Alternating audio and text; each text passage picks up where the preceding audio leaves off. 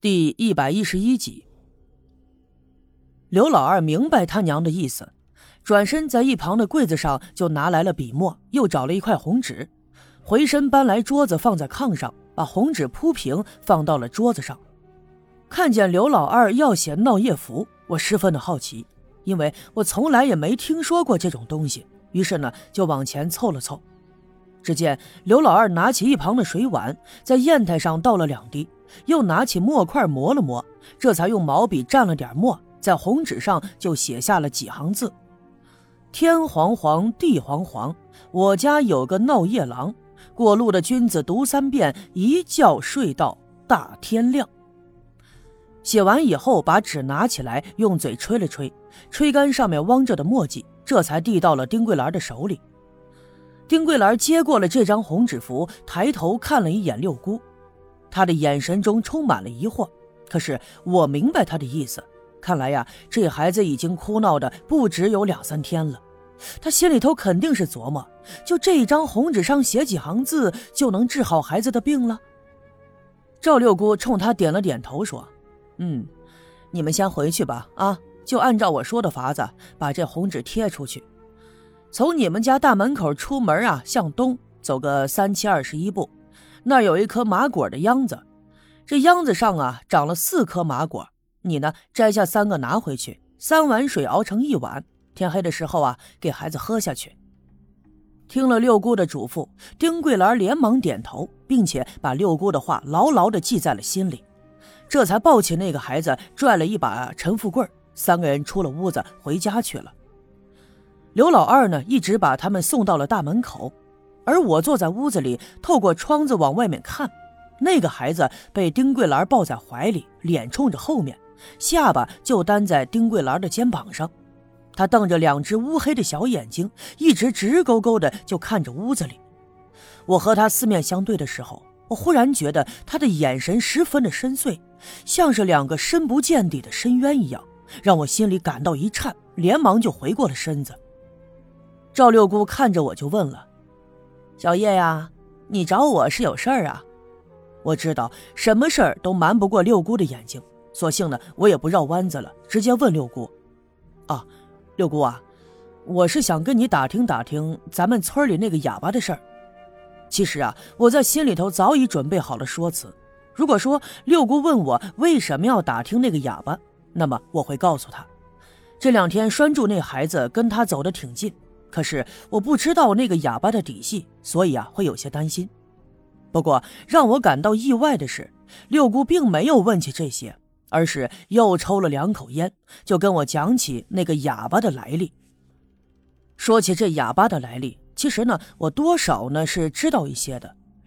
他是前几年讨饭来到刘家镇的，当时差点饿死，也是被这里的人们发现才被收留。就住在村子北面那个没有人要的破房子里，但是自从昨天晚上见到栓柱和那哑巴在一起，我突然就对他产生了极大的兴趣，所以今天来找六姑就是想好好的打听打听。大概呀是在三年前的一个冬天，下了一场罕见的大雪，那场雪特别的大。早上人们起来试图推开屋门的时候。才发现雪呀已经堵住了屋门了。那么，在刘家镇这样的山沟里，冬天下大雪那是十分常见的。可是雪下的这么深，倒也是出乎了人们的意料之外。那么俗话说得好，下雪不冷，它化雪冷。雪下完以后的三四天里，虽然说艳阳高照，可天气却特别的冷。那不管怎么样，刘家镇北面通往县城的那条路也必须要清扫出来。于是，赵村长用大喇叭就召集了全村的人，人们拿着铁锹、扫帚，就聚拢在村部的门口，准备要开始扫雪了。贴近地面的雪都已经冻成了冰，所以扫起来有些困难。好在人多力量大，人们聚在一块儿，一边说一边笑，干活呢也就不觉得累了。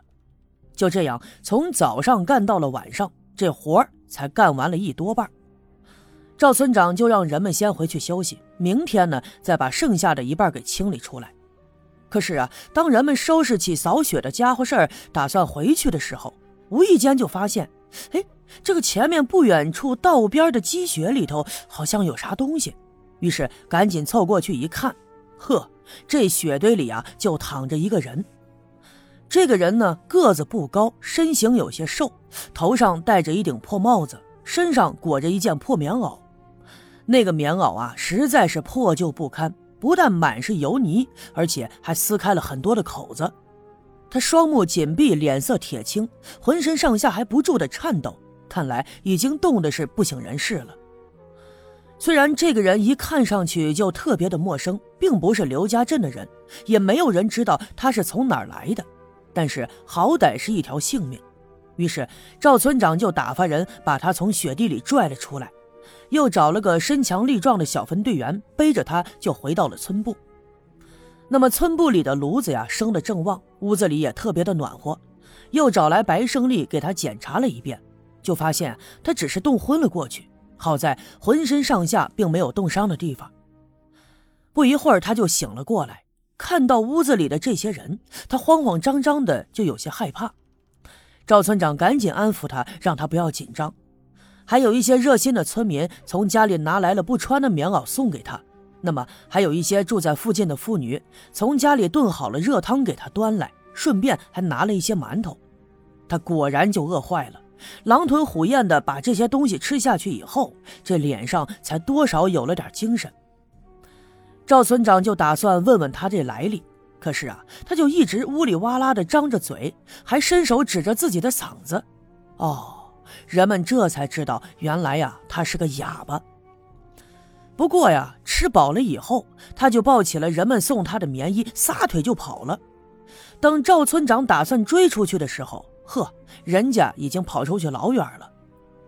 那么后来的日子里，人们每天都会发现他在村子里出没，大多的时候都会躲在村部附近院墙的角落里，抱着肩膀在那晒太阳。人们觉得他可怜，就经常的弄一些饭菜，就放在村部对面的那棵大树底下。他也就习惯了每天去那儿拿点吃的。虽然说吧，最冷的天气已经过去了，但是他每天能露宿街头，这总不是个办法吧？赵村长觉得他可怜，就又把他拉回了村部，还给他收拾了一间屋子，让他就住在这儿，也顺便呢给村部看个门。不过呢，说来也就怪了，他在那间屋子里就住了一晚上，半夜的时候就呜啦呜啦的叫喊着跑了。他这叫声啊，就惊动了左邻右舍，也惊动了在街面上巡逻的小分队员。